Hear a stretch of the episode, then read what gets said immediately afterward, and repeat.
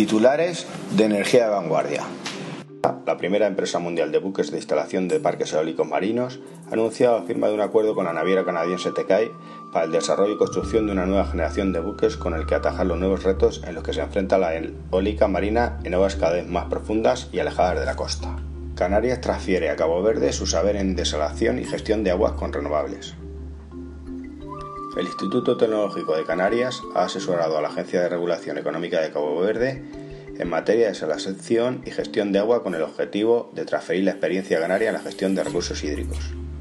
El asesoramiento se ha prestado sobre todo en lo relativo a las instalaciones y procesos de desalación de aguas para abastecer zonas con escasez de agua potable, en el marco del proyecto transnacional Islagua integrado por Canarias y Cabo Verde.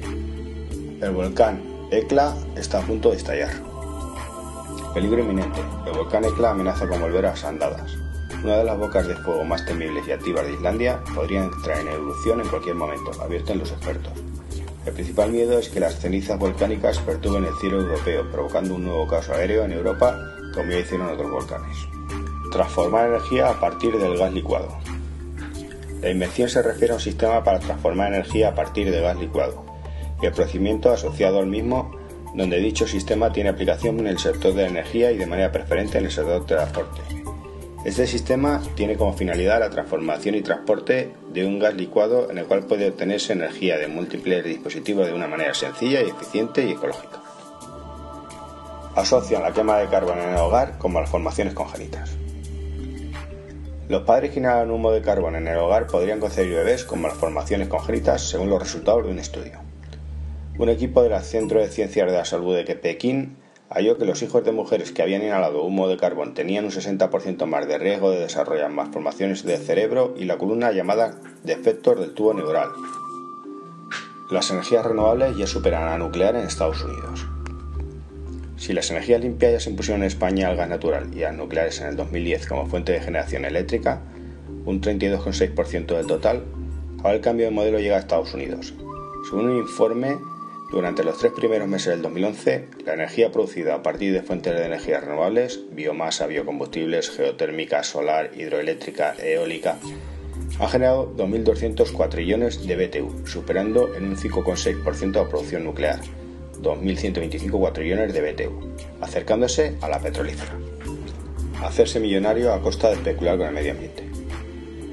Glencore es la empresa de compraventa y producción de materias primas y alimentos más grande del mundo. En 2008 se le otorgó un premio que señala a las empresas como peor comportamiento ecológico y social. Esta poderosa empresa ha sido capaz de dictar políticas a un país como Rusia cuando éste canceló sus exportaciones de grano debido a las malas cosechas y a los devastadores incendios que produjeron en el país. A Glencore le convenía una alza de precios de los cereales mientras muchas personas morían de hambre. El hidrógeno potenciará las energías renovables. La energía eólica es generada mayoritariamente durante la noche, que coincide con el menor consumo energético y eso hace muy difícil la gestión de la red eléctrica.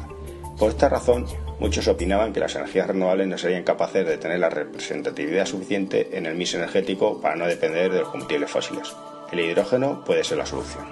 Japón pone a prueba sus reactores nucleares.